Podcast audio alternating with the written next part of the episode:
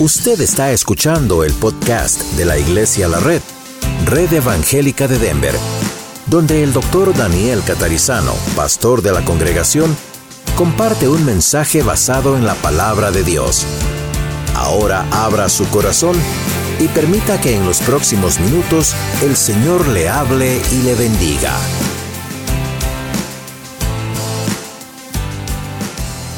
Continuamos con nuestro estudio de Filipenses, ¿sí?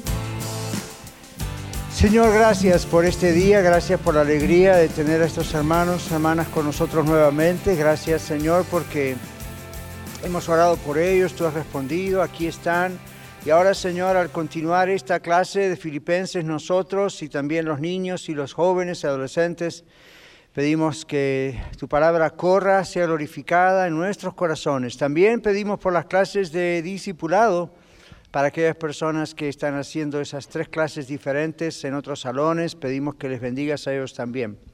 Rogamos que todo lo que va a ocurrir este día aquí, también a la noche en la Red Norte, todo sea algo que te glorifique a ti. Y esperamos de ti, Señor, que toques nuestras vidas, que tú nos hables y te damos gracias por este tiempo juntos. Ahora abre nuestros corazones, nuestras mentes y tócanos, oh Señor. Necesitamos mucho, mucho de ti.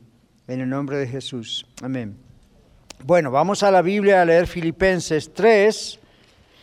Nuestro texto de hoy, que vamos a estudiar hoy, es versículos 15 al 18. Pero siempre hacemos un poco de repaso al contexto, ¿verdad? Para saber de qué estamos hablando, etc. La semana pasada dejamos allí en el versículo 14. Vamos a leer primero los tres versículos 15, 16 y 17 y 18, los cuatro, y luego vamos a ver todo el contexto para los que quizás no habían venido antes.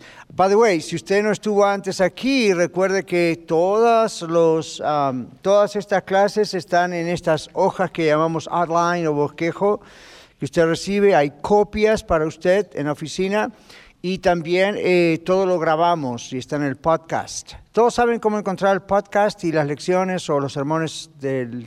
¿Todos saben? ¿No? Todos saben que tenemos una página en Facebook. ¿Cómo se llama la página de Facebook? Red Evangélica de Denver. Usted va a Red Evangélica de Denver, no hay otra, y en la columna izquierda va a haber podcast de Iglesia de la Red. Haga clic allí y ahí van a aparecer las clases de la escuela de vida, esta clase, y luego van a aparecer también los mensajes de la predicación de la una de la tarde. ¿Okay? Todos los maestros y maestras ya lo saben, lo escuchan, inclusive los maestros de niños y jóvenes que no están aquí, también en la semana escuchan esta clase por podcast para estar seguros que estamos en la misma línea. All right. Eh, Filipenses 3, 15. Dice, así que todos los que somos perfectos, esto mismo sintamos, y si otra cosa sentís, esto también os lo revelará Dios. Pero en aquello a que hemos llegado, sigamos una misma regla, sintamos una misma cosa. Hermanos, sed imitadores de mí y mirad a los que así se conducen según el ejemplo que tenéis en nosotros. Porque por ahí andan muchos, de los cuales os dije muchas veces, y aún ahora lo digo llorando, que son enemigos de la cruz de Cristo. Hasta ahí vamos a ver hoy, pero voy a seguir leyendo. El fin de los cuales será perdición, cuyo Dios es el vientre y cuya gloria es su vergüenza, que solo piensan en lo terrenal. Mas nuestra ciudadanía está en los cielos, de donde también esperamos al Salvador, al Señor Jesucristo el cual transformará el cuerpo de la humillación nuestra para que sea semejante al cuerpo de la gloria suya, por el poder con el cual puede también sujetar a sí mismo todas las cosas. El domingo próximo, Dios mediante, vamos a tratar de terminar el capítulo 3. ¿Por qué digo tratar? Porque vamos versículo por versículo. Entonces, naturalmente nos lleva más tiempo que si fuera algo temático. Vamos en lo que llamamos un exégesis, despacito, analizando cada texto. Ok, vamos a hacer un repaso para los que quizá eh, no conocen esto, son nuevos o hace mucho que no vienen. ¿Por qué la carta se llama Filipenses? No entendí. Levante la mano y nos dice. All A ver, ¿quién levanta la mano y nos dice por qué se llama Filipenses? Es la pregunta más fácil. fue escrito a la iglesia en la ciudad de Filipos. ¿Qué característica, tenía la ciudad de Filipos? Era una ciudad militar. ¿Tenemos alguna ciudad militar parecida quizá a Filipos en Colorado? ¿Cuál? Colorado Springs. Hay varias bases militares. La diferencia es que en Filipos, ¿quiénes usualmente iban a vivir a Filipos de los militares? Generales, capitanes, que se retiraban. ¿Cómo era Filipos? Una ciudad rica, próspera, buenos caminos, buena comida, bueno todo. ¿Cómo? Lo mejor que había. Las personas que vivían en Filipos eran ciudadanos de dónde? Romanos, a pesar de que Roma estaba muchas millas lejos si lo ven en los mapas. ¿Algunos vieron el mapa? El otro día cuando los dije, después en casa miren el mapa. Está bastante lejos. ¿Quién escribe la carta a esta iglesia o esta red de iglesias en Filipos? Pablo. ¿Quién es Pablo? Apóstol. ¿Cómo sabemos que es un apóstol? ¿Por qué le llamamos un apóstol? Él dijo que era un apóstol, pero ¿por qué él dijo que era un apóstol? Porque hoy en día también muchos dicen que son apóstoles y no son. ¿Por qué dijo Pablo que era un apóstol? Dios lo llamó. ¿Cómo lo llamó Dios? Camino a Damasco, ¿quién se apareció visualmente? Jesucristo. Fíjense, no fue una visión de noche, se apareció de carne y hueso, como decimos. Y esa es una de las características para calificar a una persona como apóstol. ¿Okay? Estuvieron los doce apóstoles con el Señor Jesús cara a cara por tres años. Después cuando el Señor Jesús murió, resucitó, solamente se apareció a Pablo, a Saulo de Tarso, camino de Damasco, que iba camino a perseguir a las iglesias cristianas, que ya había perseguido a varias, iba con documentos de quién? De los sumos sacerdotes, que eran los que gobernaban la vida religiosa y tenían mucho poder en el gobierno también, iba con cartas para ir a perseguir a los de Damasco. Camino a Damasco se aparece visible físicamente el Señor Jesús y lo llama. ¿Y ahí qué pasa con Saulo? Se convierte, se entrega a Cristo y recibe al mismo tiempo el llamado al ministerio. Luego pasa un tiempo hasta que lo hace, pero recibe ese llamado. Entonces siempre se habla de los doce apóstoles y Pablo. De ahí para adelante no vemos en la Biblia más apóstoles. La Biblia apóstol se usa muchas veces porque en griego la palabra apóstol es la palabra apostelo y significa un mensajero enviado por Dios. Entonces a veces se usa indistintamente esa palabra como para decir mensajeros, mensajeros y dice apóstol, apóstol. Pero técnicamente hablando, apóstoles en todo lo que eso significa, esa palabra, son los doce apóstoles y Pablo que era Saulo de Tarso. ¿Y qué era Tarso? ¿Qué tipo de ciudad era Tarso donde originalmente vivía Saulo antes de ser Pablo? Pablo, by the way, es el nombre griego de Saulo, ¿ok? Pero Saulo de Tarso, Pablo, Tarso, recuerden que dijimos que ciudad, eso es importante. ¿De dónde venía Pablo? ¿Cuál era su background? Era muy educado. Muy educado, dice Juan, ¿qué más? Se educó con Gamaliel, sabía varios idiomas, conocía varios idiomas, los manejaba muy bien. Era de la tribu de Benjamín, que era de entre los israelitas, a mí era como más judío imposible. ¿okay? Era como si usted dijera hoy era anglosajón. Una cosa es decir es un anglosajón que nació por tercera o cuarta generación en los Estados Unidos, y otra cosa es decir es un anglosajón de allá de Europa, de donde vienen los anglosajones, ¿verdad? Entonces, en ese sentido, él decía, yo soy hebreo, de la tribu de Benjamín. ¿Sus padres eran pobres o ricos? Eran ricos, así que estamos hablando de un hombre rico, muy bien educado, no le sirvió mucho en el sentido de hasta que encontró a Cristo, pero eh, era un hombre muy educado. Muy bien. ¿Qué más podemos decir de Saulo? ¿Dónde estaba cuando escribe la carta a los filipenses? En la cárcel. ¿En cárcel en qué ciudad? ¿Por qué estaba en Roma? Por predicar el Evangelio, lo persiguieron y finalmente lo encerraron en primero una casa, luego una prisión en Roma. ¿Por qué escribe carta, carta, Pablo la carta a los filipenses? ¿Qué lo motiva? Primero, un agradecimiento a la iglesia. ¿Por qué? La iglesia había enviado ofrendas, así como nosotros en el servicio juntamos diezmos ofrendas y los mandamos a misioneros también. Bueno, Pablo dice, yo recibí eso. ¿ok? Para poder seguir trabajando. Y la iglesia le mandó para poder seguir abriendo iglesias en otros lugares y para sus propias necesidades, porque el hombre no podía trabajar en otra cosa, estaba dedicado full time al ministerio. Entonces, ah, ¿de manos de quién recibe esa carta? ¿O de manos de quién envía esa carta a los filipenses? Epafrodito y Timoteo, ambos estaban trabajando con él. Entonces, Timoteo y Epafrodito eran consiervos, que eso sí que la agarraron muy bien ese día, con siervos, colaboradores. Ah, ¿Eran apóstoles? No. ¿Tenían el mismo rol de Pablo? No. ¿Por qué Pablo los llama consiervos? Era humilde, no veía esas jerarquías, ¿verdad? Aunque había roles diferentes, con diferentes responsabilidades, etcétera, de todas maneras se los veía como parte del plan de Dios, el trabajo de Dios. ¿Qué otra razón hay, aparte de agradecerle a los filipenses en la carta, qué otra razón hay o varias razones por las cuales Pablo escribe a los filipenses? Había divisiones, comenzaban a haber divisiones, Ángela. Ah, eh, claro, motivarlos a que siguieran, porque ¿qué temor había en la iglesia?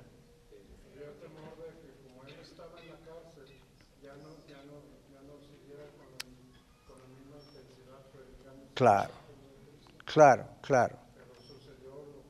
Claro. Es como si hoy, por ejemplo, decimos, bueno, Iglesia de la Red tiene como propósito establecer iglesias, la red, en diferentes partes de la ciudad. Ya tenemos esta aurora, luego tenemos la red norte, ahora estamos, hay dos lugares que no les voy a decir, pero estamos orando y pensando en esos dos lugares, y de repente establecemos otra, sí. Y de pronto a mí me ponen preso. Hay una persecución y vamos a llevarnos a, Catarizano a la cárcel. Entonces, naturalmente ustedes pueden llegar a tener el temor de decir, ¿y ahora? ¿Vamos a poder seguir estableciendo otras iglesias o porque el pastor está preso por la persecución no vamos a poder? ¿Qué les dice Pablo a ellos? ¿Está bien que tuvieran miedo por eso? No, que siguieran. ¿Por qué? ¿Cuál era la experiencia de él en Roma, por ejemplo, aún estando preso? ¿Separaba el Evangelio porque él estaba preso? No, él seguía predicando en la misma cárcel.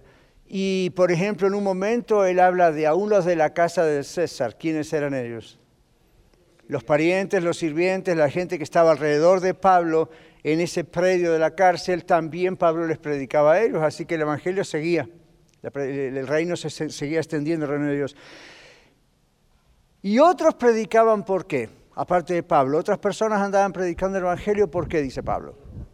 Por contienda, por celos, por envidia. Y, Pablo, ¿cuál fue su conclusión? No importa, dice, aunque algunos prediquen el Evangelio no porque tienen que predicárselo para que otros sean salvos, sino por hacerme la vida pesada a mí, crear más persecución. ¿Qué decía Pablo? No importa, yo me gozo. ¿Por qué?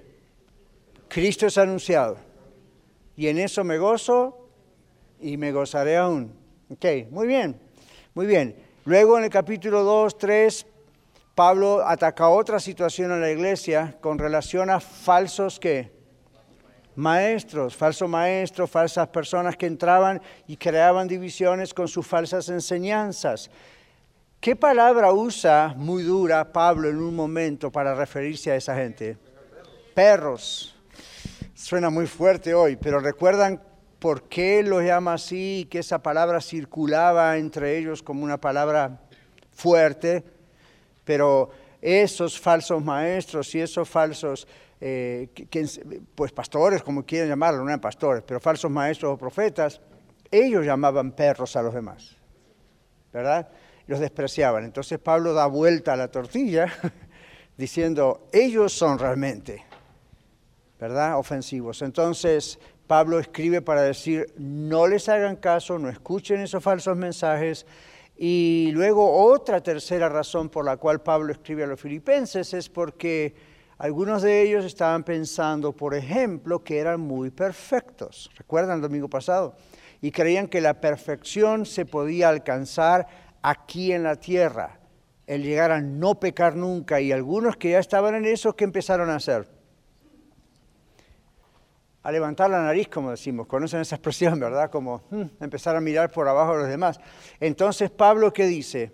Haya pues en vosotros este sentir que hubo también en Cristo Jesús, el cual, siendo en forma de Dios, ¿qué significa eso? Que Jesucristo es Dios, pero que estaba en el cielo en su gloria, en ahí.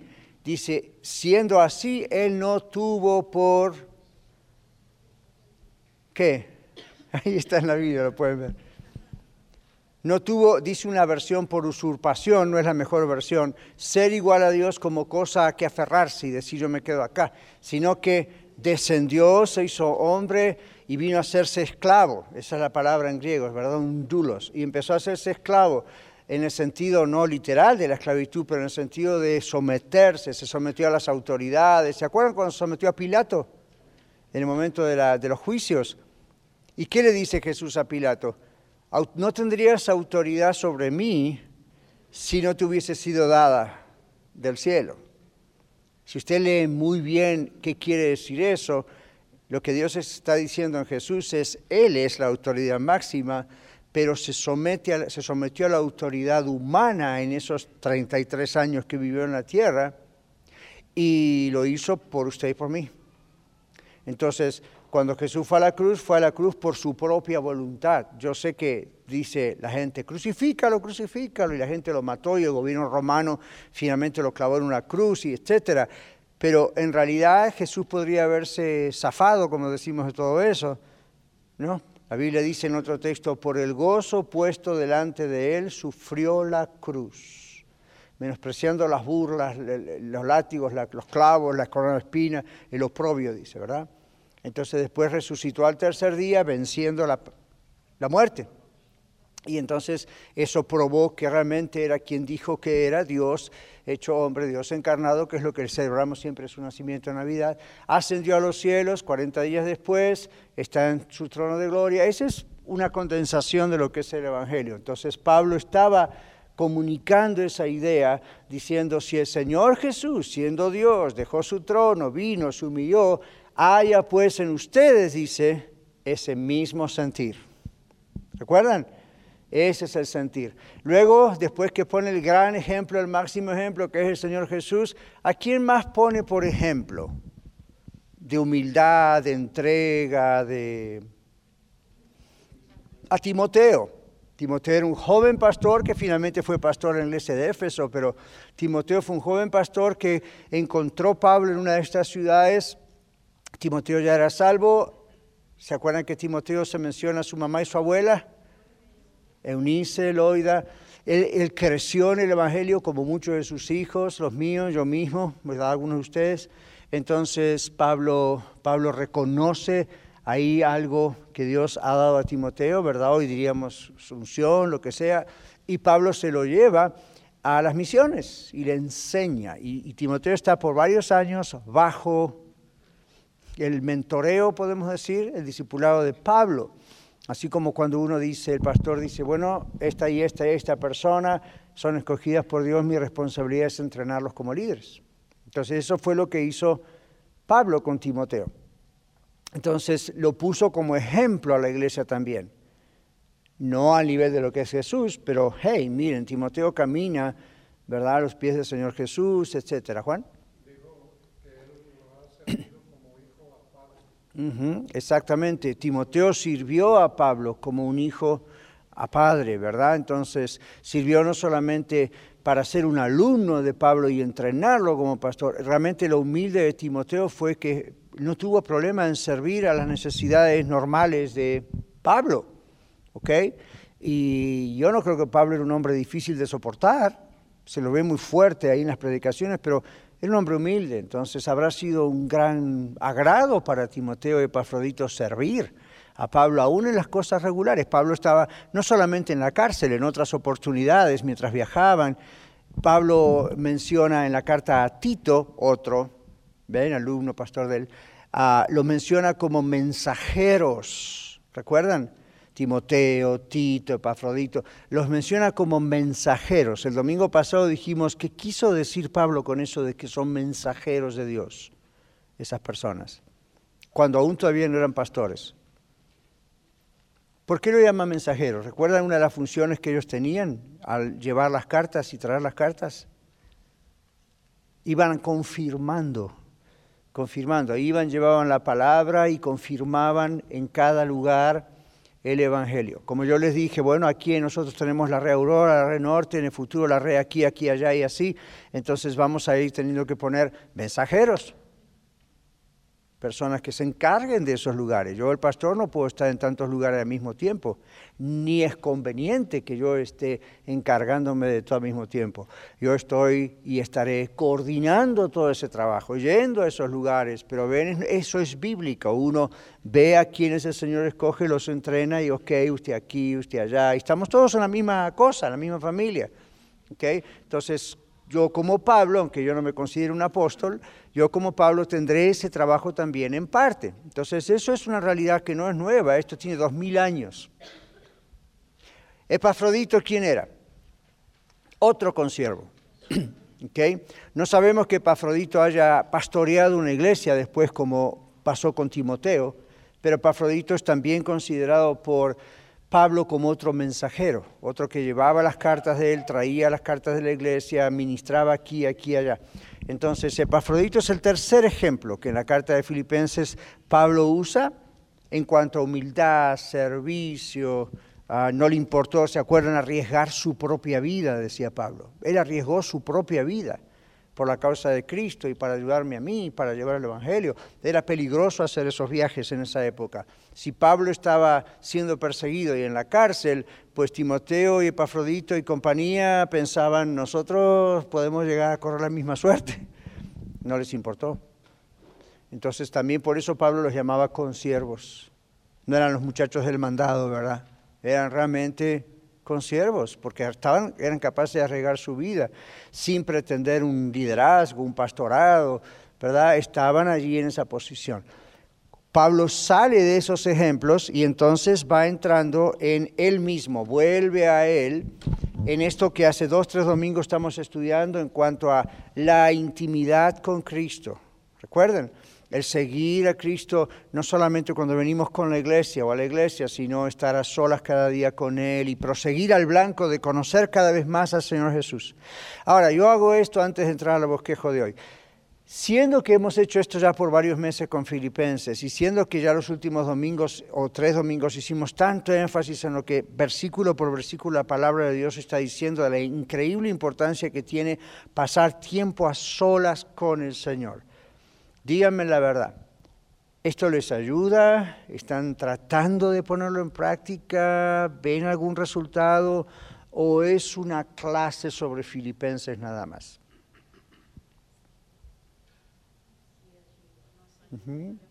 A ver, deme un ejemplo en qué le ha ayudado. ¿Que, usted está orando más? ¿Está teniendo algunas experiencias con el Señor? No. Aprender es bueno. Usted puede aprender todo esto y dar una clase como yo, pero si no lo estamos practicando es nada más aprender. Recuerde que el Señor Jesús dijo, dijo si saben estas cosas, más bienaventurados seréis si las hiciereis. Bienaventurados es felices, bendecidos, completos. Entonces la bendición, yo siempre les digo, no viene solo al conocer y recibir las lecciones o estudiar las lecciones, eso es una bendición, pero la bendición realmente se produce y se concreta cuando lo practicamos. Que es como si yo les digo, ah, yo toco piano, quieren aprender piano y varios de ustedes se inscriben, se registran y dicen, sí, queremos aprender piano. Entonces ustedes vienen a clases y yo les enseño piano. ¿Qué tal si yo les enseño piano y nunca los pongo al piano a tocar?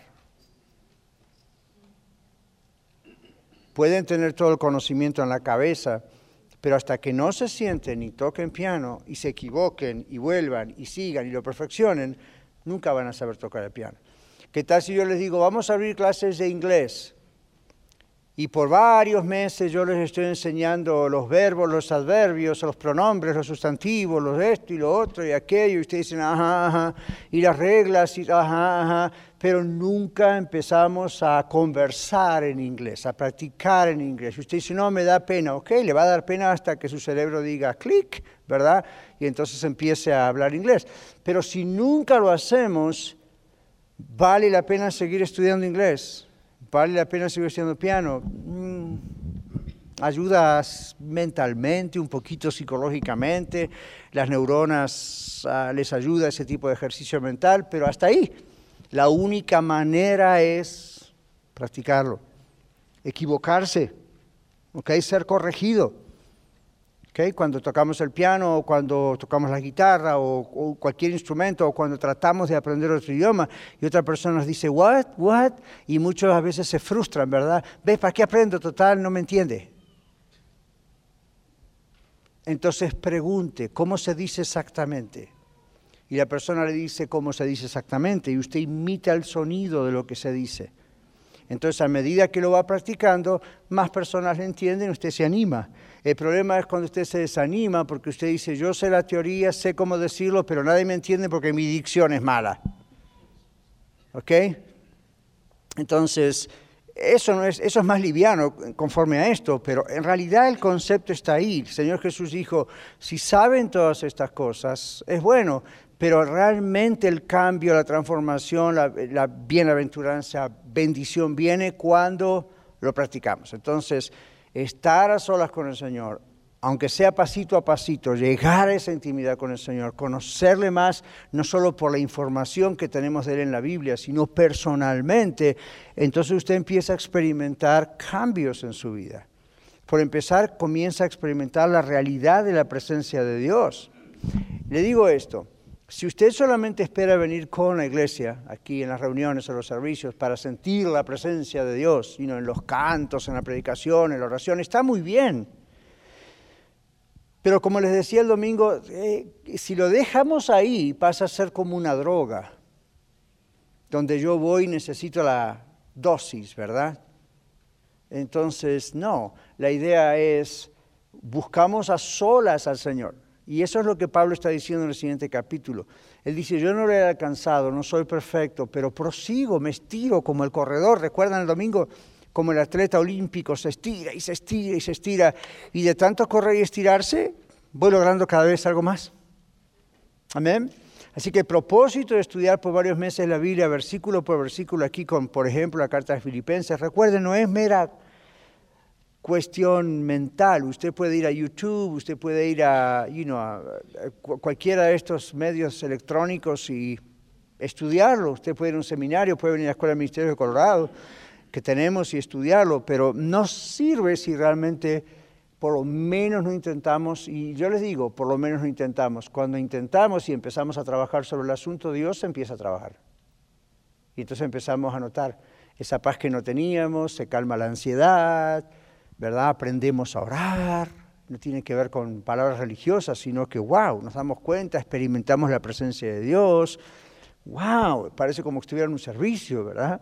Y ahí estoy, y, la Biblia se hace clara porque le decimos, Señor, quiero leer esto, muéstrame qué significa y cómo se aplica a mi vida, y hmm, las oraciones empiezan a tener más resultados. ¿Han experimentado esas cosas en su vida cristiana? Ya sino nada más, como les dije el otro día, fue un cambio de religión. Antes éramos católicos, ahora somos cristianos. Antes éramos mormones, ahora somos cristianos. Ahora somos testigos Jehová, ahora somos... No se trata de eso. Eso ocurre, pero se trata de que de veras vamos conociendo cada vez más al Señor. Ahí está la clave. ¿De acuerdo? Entonces, no esperen de mí como pastor de la iglesia que les demos lo que solo el Espíritu Santo les puede dar. Solo Dios les puede dar eso. Igual que a mí. Entonces, aquí vamos a mirar ahora estos eh, media hora que tenemos, vamos a mirar estos versículos más, más técnicamente. En el versículo 15 dice Pablo, así que todos los que somos perfectos. ¿Qué significa eso? Bueno, en la página dice, todos los que somos perfectos. Pablo está confirmando que él y algunos de los santos, recuerden la palabra santos, ¿cómo se usa en la Biblia? Apartados para Dios, una vez que somos de Cristo, ¿verdad? Todos los creyentes de Filipos eran perfectos, en el sentido de que ya eran bastante maduros en el Señor. Pero en el versículo 12, Pablo nos decía que él todavía no era perfecto. Él dice, no es que lo haya ya alcanzado. Entonces, la pregunta que nos hacemos es, ¿cómo podemos comprender esto? Porque parece una contradicción. Nunca hay contradicciones en la Biblia. La gente que dice que hay contradicciones en la Biblia es porque no conoce la Biblia. ¿Okay? Cuando usted conoce la Biblia, ah, ok, no es una contradicción, es complemento de esto y lo otro. Ok, entonces acá dice Pablo, exhorta a los que son perfectos, recuerden, completos, ya maduros en el Señor espiritualmente, que se consideren como no perfectos todavía. El domingo pasado decíamos que lo que Pablo dice es que aun si llegamos a cierto nivel de madurez en, en nuestro caminar con Cristo, siempre hay lugar para más. ¿okay? Y eso es una forma de combatir a aquellos que decían, no, no, no, esto tiene un límite, ya estamos bien. No, ¿ok? Siempre hay lugar para más. Entonces, otra vez nos preguntamos cómo es esto posible. En el versículo 2, entonces, Pablo estaba hablando acerca de un proceso terminado y una madurez espiritual absoluta, más allá de la cual no hay lugar para mejorías, y decíamos el domingo eso no es posible, sí hay mejorías como Pablo nos muestra. Mientras que el versículo 15, en ese que empezamos hoy, él está hablando de una madurez espiritual relativa donde sí hay lugar para el desarrollo y el crecimiento. Es decir, hay una madurez final que ocurrirá en la resurrección. ¿Recuerdan? Dos, tres domingos atrás hablamos de eso. Todavía no estamos en la resurrección de los muertos. Todavía no vino Jesús. Pero esta otra es la madurez que aunque estamos maduros, todavía hay lugar hasta que Él venga o hasta que muramos, si Él nos lleve a su presencia. Entonces aquí ah, dice, esto es claro porque el hecho de que en un caso Pablo usa un verbo en el tiempo perfecto, para los que conocen un poquito de gramática, ¿no? Pablo usa un verbo en el tiempo perfecto, mientras que en el otro él usa un sustantivo. ¿Se acuerdan la gramática española? ¿Qué es un verbo y qué es un sustantivo? ¿Qué es un verbo, Juan? Una acción. ¿Y qué es un sustantivo? La persona que hace la acción en este caso. Entonces hay, gracias Marlon, hay, una diferencia, ¿verdad?, entre una misma palabra puede significar un verbo con una acción o no. Entonces, mucha gente que piensa que en la Biblia hay contradicciones y que la traducción a veces no conoce la gramática del griego, del hebreo, del español o del inglés o del arameo y por eso se confunde. Entonces aquí dice en un caso es un verbo, en otro, otro caso es un sustantivo. Entonces seguimos.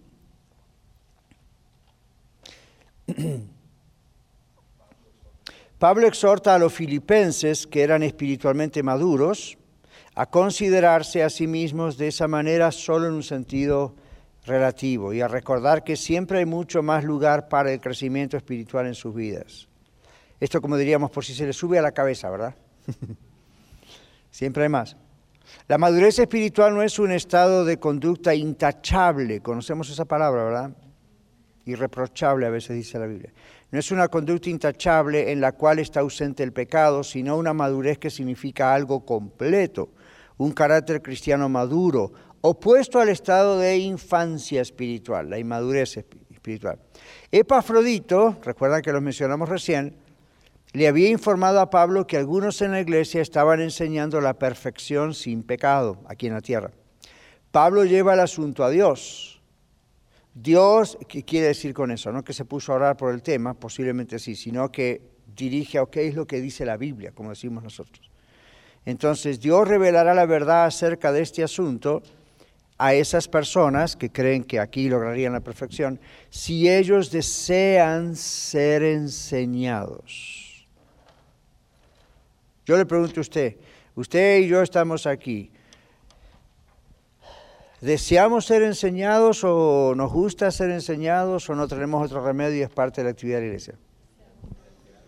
Yo creo que ustedes, aunque no es madrugada, han tratado de llegar aquí a la hora de las once y media porque desean ser enseñados. Yo estoy aquí aún enseñando porque deseo ser enseñado, aprender. La única ventaja es que yo lo aprendo de usted en la semana. Por eso ven que se lo traigo. Pero ve, ven la idea. Stella, ¿alguien conoce a Stella? Stella es una visitante, segundo domingo, ahí está. Su pregunta, Estela. Estela con la S. Eh, yo, por... Ah, ¿qué es esto? Sí. Ah, el micrófono. ok. Lo siguiente, nosotros estamos aprendiendo la Biblia Ajá. realmente de todo corazón, tratando de entender perfectamente toda la historia cristiana, la historia religiosa que hay detrás de eso. Claro. Ok. Pero también quiero que quede claro, a mi entender, ¿verdad? Lo siguiente, nosotros nos vamos a capacitar teológicamente, filosóficamente, Ajá. sabemos, sin embargo, que la oración a veces no tiene nada que ver con eso. la, relación, la, la- la oración tiene que ver con la fe de cada uno, que en un momento se pone en diálogo con el Señor, empieza a rever situaciones y Dios es el que ilumina, como decías vos, con el Espíritu Santo. Así es. Y a nosotros nos abre la cabeza y nos hace ver situaciones de vida de una manera quizás totalmente diferente a la que nosotros veíamos. ¿no es Claro, Y la razón por la cual eso ocurre es porque el Espíritu Santo siempre nos dirige a la Biblia, a la palabra de Dios. Nuestra fe siempre está basada en la palabra de Dios. Recuerden, Sí. no está basada en lo que sentimos o lo que nos enseñaron o nuestras emociones o qué es lo que la palabra de Dios Daniel. dice. Permiso, disculpa que te diga otra Dígame. cosa más. Hay otra cosa. En nuestro país, soy argentina, vuelvo a repetir, y norteamericana también, pero tenemos santos aborígenes. Seferino Namuncurá es un santo aborigen y hay muchos aborígenes o gente de otras, de otras situaciones absolutamente incultas quizás desde el punto de vista religioso que estamos viendo, pero nosotros creemos también en la santidad de otras personas que son ignorantes de todo esto quizá o de mucho de esto, no de todo, ¿verdad? Porque creen en Dios, creen en todos los dogmas de la fe, lo- los asumen. Pero eso quería también que quede claro, que un aborigen puede ser un santo, un indio puede ser un santo. Bueno, le voy a hacer una corrección. ¿Sí? porque estamos en una clase, ¿verdad? Gracias, Marlon.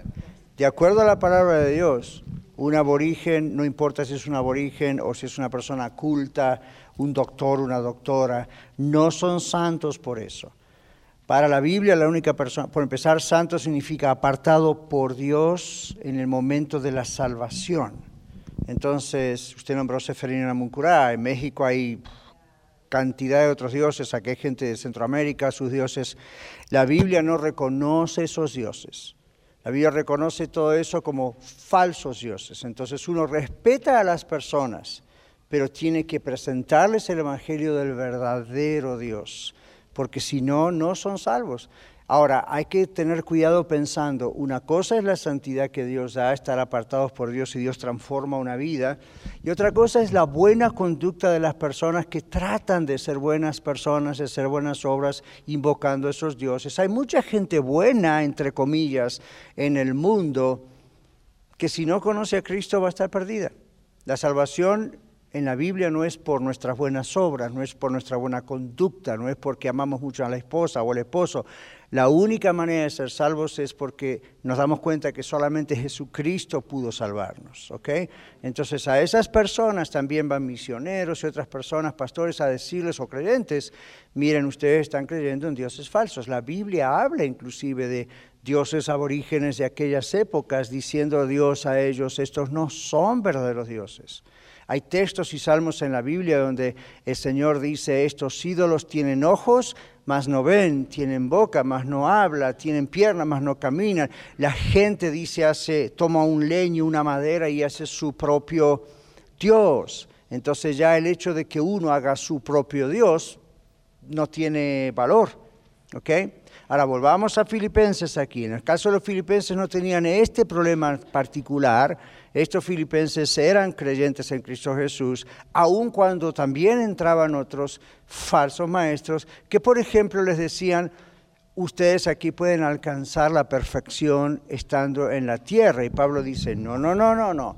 Aún teniendo a Cristo en nuestro corazón, aún siendo salvos, seguimos y seguimos y seguimos. No trabajando para ser salvos, eso lo hizo Cristo por nosotros. Esa es la obra que nadie más puede hacer. Pero seguimos estando en comunión con Él y seguimos estrechándonos en eso cada vez más. Ese es el tema de Filipenses. Continuamos. Ok, tenemos 20 minutos. Continuamos. Entonces aquí dice, estamos todavía en el versículo 15. A ver, lo dejamos ahí arriba. Dice, la madurez espiritual no es un estado de conducta intachable, como decíamos recién, en la cual está ausente el pecado, sino una madurez que significa algo completo, un carácter cristiano maduro, opuesto al estado de infancia espiritual. Epafrodito le había informado a Pablo que algunos en la iglesia estaban enseñando a la perfección sin pecado. Pablo lleva el asunto a Dios, dice, Dios revelará la verdad acerca de este asunto a esas personas si ellos desean ser enseñados.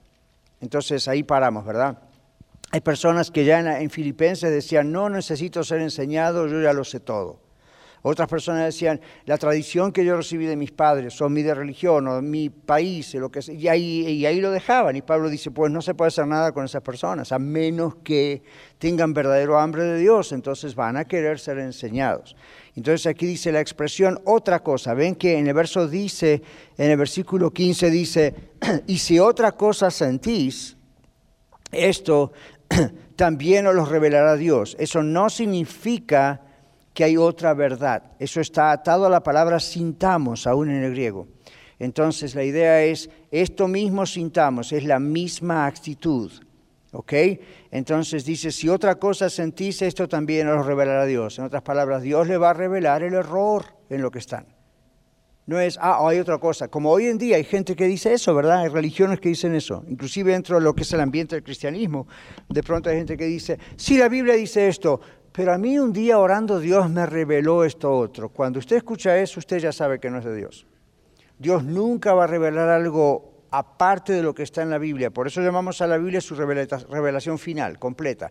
Eh, Cristo es la revelación final, su palabra es la revelación final, ya está. Han escuchado eso, ¿verdad? Dios me reveló esto y aquello. Bueno, cuando yo escucho esa palabra reveló, esa palabra reveló, tengo que estar, ok, ¿qué me está queriendo decir? Puede ser una forma de lenguaje de la persona para decir, oh, oh, ahora lo entiendo. Ok, si la usa así está bien. Pero si usa la palabra reveló como es algo que es extra de la Biblia, o es una interpretación privada, como dice la Biblia, entonces no hay por qué creerlo. ¿Okay? Entonces, Dios le revelará cualquier otra cosa, no está indicando hay otras cosas para revelar y Dios escoge a ciertos elegidos para revelársela. No, lo que está diciendo es, esas personas, por eso el bosquejo dice, Pablo vuelve a Dios, Dios se va a encargar de mostrarles que están en un error y tienen que ir a la verdad. Por ello le dije, ese es el trabajo del Espíritu Santo, el Espíritu de Dios. No es mi trabajo, no es su trabajo. Nuestro trabajo es, esto es lo que la Biblia dice, y esto es lo que practicamos, y esto es lo que la Biblia dice, y esto es lo que practicamos, lo que la Biblia dice, y Dios se encarga del resto. Entonces, usted y yo no tenemos que estar en el trabajo de convertir a nadie. Ese es el trabajo de Dios.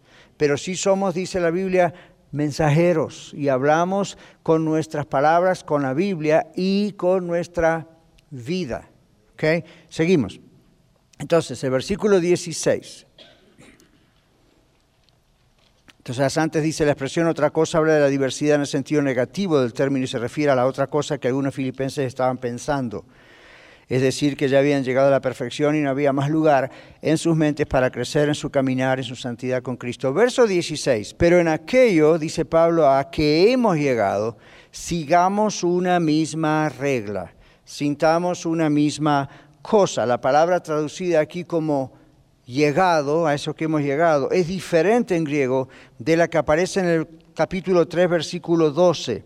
En el 3.12 Pablo dice, no que lo haya alcanzado ya, ni que ya sea perfecto, sino que prosigo por ver si logro asir aquello para lo cual fui también agarrado, ha sido llegado por Cristo Jesús. Entonces, en el 16, la palabra traducida como llegado es diferente, es otra palabra en griego que la que aparece en 3.12, que es apropiar. ¿Recuerdan cuando estudiamos eso? Era hacer propio algo. En el versículo 16 y 15, la mezcla de los dos, recuerden que en el original no hay versículos y capítulos, significa arribar o alcanzar y habla del progreso en el camino hacia un punto concreto. El progreso en el camino, una meta. ¿Se acuerdan? Como el atleta decíamos el otro día que ve la cinta esa que dice finish y uno pasa allí y gana es una marca, ¿ok? Concreta, hay un punto. Entonces aquí dice es un punto concreto al que quiere llegar. Pablo está pensando en el progreso de los filipenses en la senda cristiana, en el camino con Cristo. Esta es la idea. Hasta donde hemos llegado. La palabra en aquello, ¿verdad? La, la idea es cuando dice aquí, pero en aquello a que hemos llegado, en el versículo 16, una buena traducción también del, idioma original podría haber sido hasta donde hemos llegado. Es la misma expresión.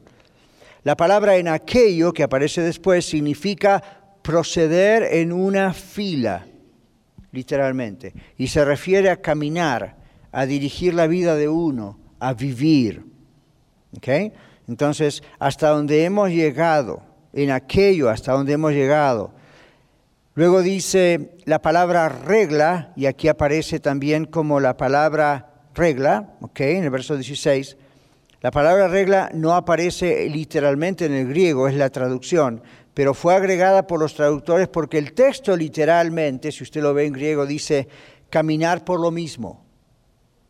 Entonces, no siempre tiene una traducción tan literal el sentido que debe tener. Entonces, hay traductores que han agregado regla, por ejemplo pero la idea es caminar por lo mismo, por esa regla. El contexto habla de un camino, es decir, debemos mantener nuestras vidas en el mismo camino o en la misma regla de vida. Verso 17. 17 dice, hermanos, sed imitadores de mí, mirad a los que así se conducen, según el ejemplo que tenéis en nosotros. Vamos a la página. Las palabras sed imitadores, imitar significa seguir realmente, no es copiar. ¿Ven la diferencia entre imitar a alguien y copiar a alguien? ¿Sí o no? ¿Cuál es la diferencia? Harold, ¿cuál es la diferencia entre imitar y copiar? Copiar es exactamente, imitar es similar. Copiar es exactamente y, ah, el otro es similar, imitar es similar. entonces, si yo digo, voy a copiar cómo habla Harold, eso es una copia lo puedo, uno dice lo está imitando, pero en realidad lo está copiando. Está haciendo una reproducción de algo. Cuando hablamos imitar, estamos diciendo voy a tomar del ejemplo de él, voy a seguir el ejemplo de él y lo voy a adoptar para mi vida. Y yo voy a hacer eso. Imitar es hacer lo mismo que otro, no necesariamente copiando, ¿ok? Entonces aquí dice, ser imitadores es ser seguidores, es la palabra de adoptar una conducta que vemos. Entonces, podemos decir, sean, sean juntos, conjuntamente, como todo el grupo de la iglesia en Filipenses, imitadores de mí. En otro texto Pablo dice, como yo de Cristo. ¿Ok? Pero ese es otro texto.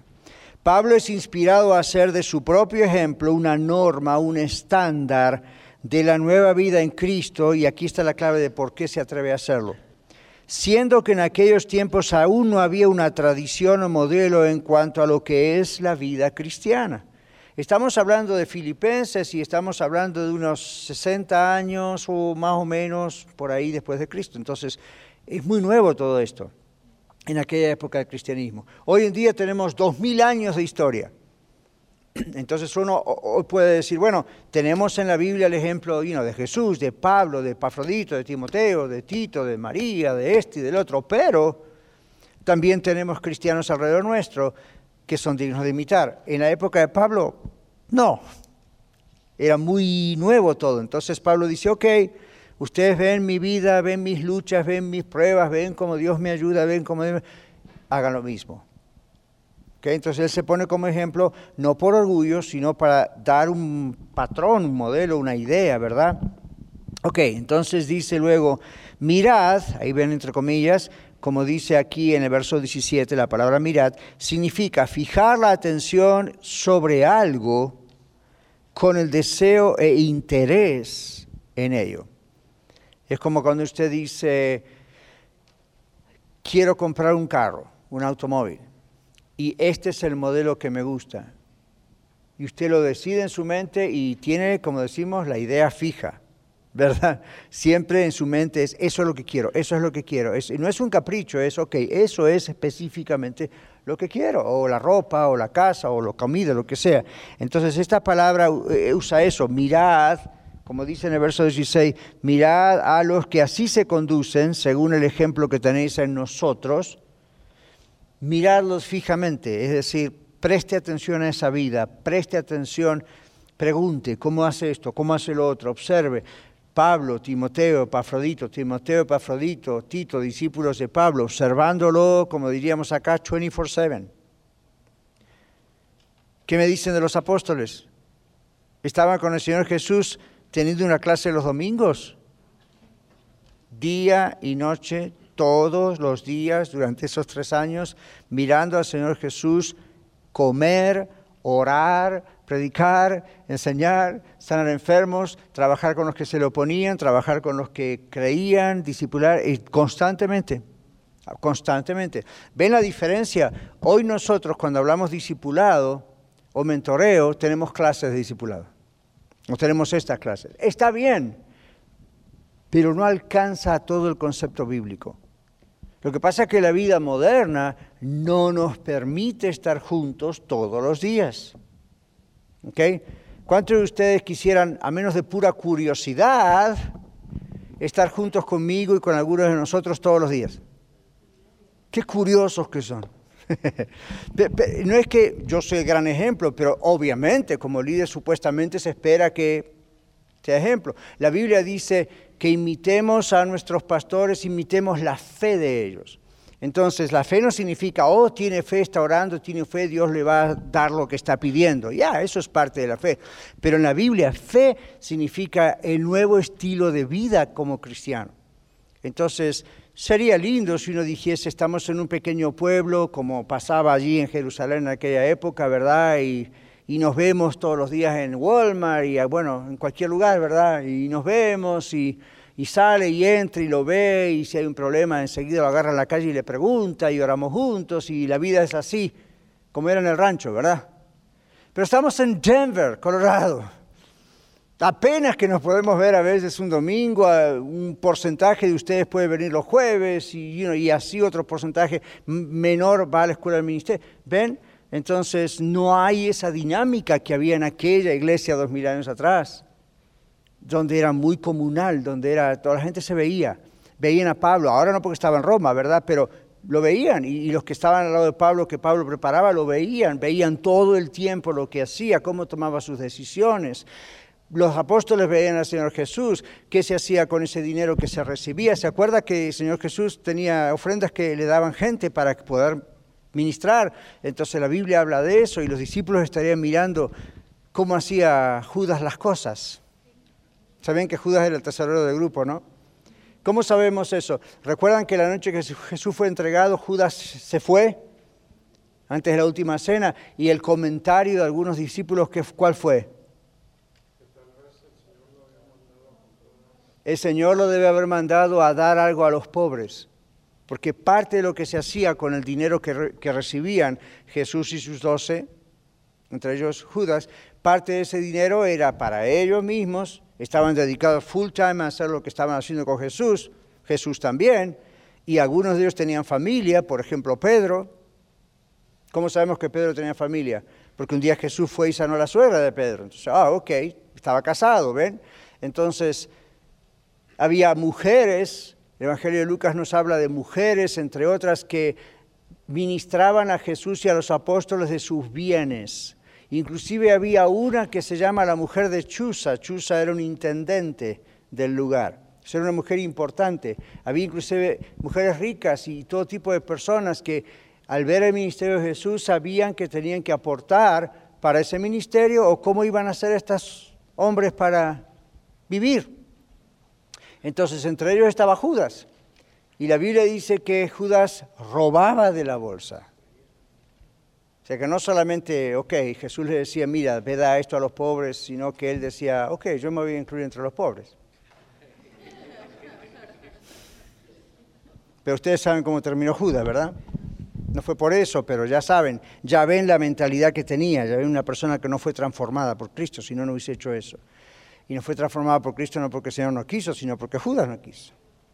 Ahora, volviendo al tema acá, ven cómo se enganchan las cosas, por un lado y por el otro, con la palabra de Dios. Pero bueno, tenemos muy poco tiempo. La idea es imitamos a personas que tienen una vida que podemos ver, ¿okay? que podemos observar. Y eso no es una observación que se puede hacer en un mes, tres meses, un año. Eso es una observación que se hace a través del tiempo. Nosotros aquí en la red, yo considero que todavía tenemos muy poco tiempo de existencia. Vamos a cumplir cuatro años en abril y un año para los de la red norte. Es muy poco tiempo como para que ustedes pudieran haberme visto a mí y a otras personas observar qué pasa. Observaron ciertas cosas, ¿verdad? Pero no, no ven todo. No tantas cosas pasan en tres, cuatro años. ¿Bien?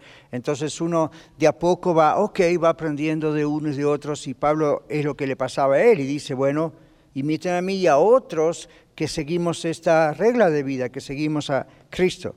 Muy bien, entonces en el verso 17, otra vez, sean imitadores, seguidores, el apóstol, más abajo decimos, esto es observar intensamente, el apóstol Pablo exhorta de esta manera a los filipenses a observar su vida atentamente y a venir a ser imitadores de él, de Pablo, y a hacer lo mismo en referencia a otros cristianos en cuyas vidas ellos encontraban un ejemplo de la manera de vivir como lo hacía también Pablo. El apóstol no se considera un hombre perfecto en el sentido de perfección total, sino en el sentido de madurez. Los filipenses debían imitarlo y aprender a ser cristianos maduros. Verso 18. Los individuos, dice el verso 18, porque por ahí andan muchos, de los cuales os dije muchas veces y aún ahora digo llorando, que son enemigos de la cruz de Cristo. Y si quiere apuntar ahí la referencia de Gálatas 5.13, es una buena referencia allí. Pero bueno, vamos al, bosquejo, ya se nos acaba el tiempo. Estas personas, individuos que Pablo menciona en este versículo, no son los judaizantes. ¿Recuerdan que ese era otro grupo? ¿Se acuerdan que decíamos antes los judaizantes? Eran personas, en los primeros capítulos aparece la idea de los judaizantes, no con esa palabra, pero eran esas personas que eran judíos que se entregaban a Jesucristo, pero obligaban a los varones a, circuncidarse. Ellos decían, ok, Jesucristo es el único camino, es la verdad y la vida, pero además tienen que ustedes ser judíos, hacerse judíos, circuncidarse, para ser salvos. Y son completamente cristianos. Y Pablo dice, no, no es así. Ahora, ahora este último grupo, por ahí andan muchos, estos no son ese grupo los judaizantes. Este es un grupo que se llamaba los epicúreos. ¿Ok? Entonces vamos aquí otra vez. Los epicúreos representan una escuela de filosofía griega que enseñaba que la satisfacción de los apetitos físicos sexuales y la comida y el lujo y el donde vivo y la ropa eran el objetivo más alto de una persona. Hoy yo podría decirle que si lo extendemos no solo a lo físico, sino a lo material, los epicúreos eran capitalistas exagerados. El capitalismo es bueno, yo pienso, en su medida. Pero el capitalismo puede llegar a ser exagerado en el sentido de que todo lo que está frente a nuestros ojos es lo material. Entonces venimos a los Estados Unidos y decimos, vamos a tener el sueño americano. En algunos casos es la pesadilla americana. Porque uno capaz que por el sueño americano pierde su matrimonio, pierde sus hijos, pierde su salud, pierde todo, porque lo único que quiere hacer es trabajar, trabajar, trabajar, trabajar, y quiero llegar a tener lo mejor, en el mejor lugar, con el mejor auto. Y uno, es bueno avanzar, pero cuando nuestra mirada va hacia eso en vez de a Cristo, y no estamos hablando de ser fanáticos religiosos, sino estamos diciendo realmente va a Cristo y Él es nuestra prioridad, lo demás, dice Mateo 6:33, viene por añadidura. Recuerden, buscar primeramente el reino de Dios y su justicia y todas las demás cosas vendrán por añadidura. No quiere decir que no trabajemos, que no nos esforcemos, que no estudiemos, pero que esa no puede ser la última meta de nuestra vida. El sueño americano para mí es tener esto y esto y esto y esto. Así pensaban los epicúreos. O mi satisfacción sexual. Entonces, gente dice, si estoy casado o casada y las cosas sexualmente no, bien, no van bien, o voy a la pornografía. Entonces, todo, todo, es, la cabeza está sucia con todo eso. Así eran los epicúreos. Pero miren cuál es el problema. Ellos permitían, porque algunos de estos se convertían a Jesús después, convertían a Cristo, ellos permitían que la libertad que gozaban en Cristo, la libertad de la ley, del Antiguo Testamento, Moisés, degenerara en licencias sexuales. ¿Quién nos ayuda a leer Gálatas 5.13 rapidito? Aquí lo encontró Juan. Ok. Y luego prepárese otro para Romanos 6.1, 15 y 18. Gálatas 5:13, ¿qué dice, Angelita? Porque vosotros, hermanos, a libertad fuisteis llamados, solamente que no uséis la libertad como ocasión para la carne, sino servíos por amor los unos a los otros. Gracias. Entonces, no usamos la somos libres por la gracia de Dios. No estamos en la época del Antiguo Testamento y hay que las leyes, regulaciones judías, pero no hay que usar eso al extremo de decir, hago lo que quiero, como decían los epicúreos. Total, soy salvo por gracia voy adultero con cualquiera o hago este pecado inmoral, me acuesto con aquella mujer o voy a la pornografía o me drogo o me alcoholizo y qué sé yo. Total, soy salvo, Señor, perdóname, ¿qué voy a hacer? Soy débil. No, no, no se trata de eso. Si usted hace eso, usted todavía posiblemente ni siquiera es salvo. Si tiene usted una nueva naturaleza en Cristo, usted se va a dar cuenta que no puede vivir así. Quizá al principio tropieza un poco, pero generalmente esto no tiene que ocurrir. Y aún si tropieza vuelve, ¿verdad? El Señor le dice, no, no es así. Entonces, ¿qué dice después? Romanos 6, versículos 1, 15 y 18. Dice aquí que estos epicúreos no entendían la gracia de Dios y por eso continuaban pecando. Romanos 6, 1, 15 y 18. ¿Qué pues diremos?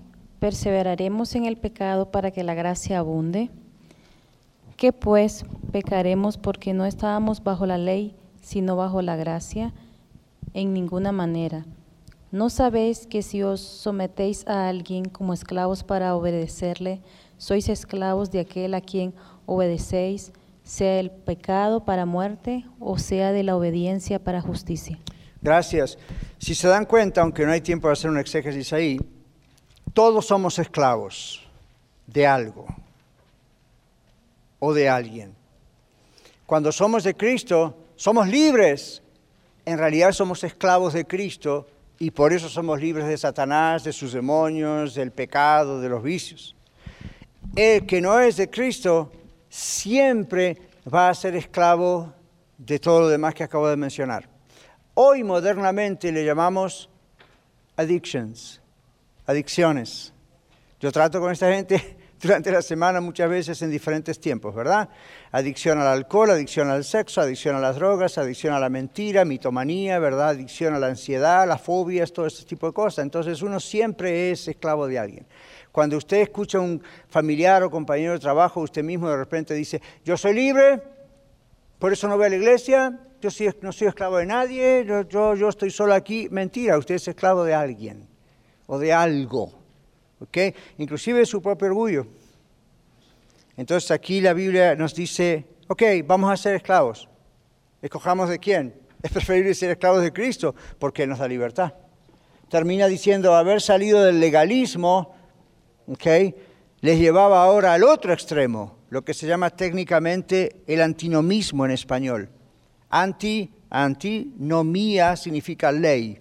Entonces, antinomismo significa estaban en contra de la ley, se fueron al otro extremo. Y entonces no respetaban la ley de Dios. Concluimos con estas preguntas de reflexión. No son para que las respondamos ahora porque no hay tiempo, pero para tenerlas en nuestro corazón. ¿Está satisfecho con su crecimiento cristiano? ¿Ha notado algún progreso desde que nació de nuevo en Cristo? ¿Conoce verdaderos cristianos a los cuales imitar? ¿Ha notado algunas áreas de su vida que muestran antinomismo? Es decir, que de repente se pone en contra de la ley de Dios. Ya. Ok, recuerden, esas son preguntas que cuando esté esta semana a solas con Dios, saque el papelito, ore con el Señor y dígale que el Señor le muestre en qué áreas hay que cambiar o mejorar. Muchas gracias por escuchar el mensaje de hoy.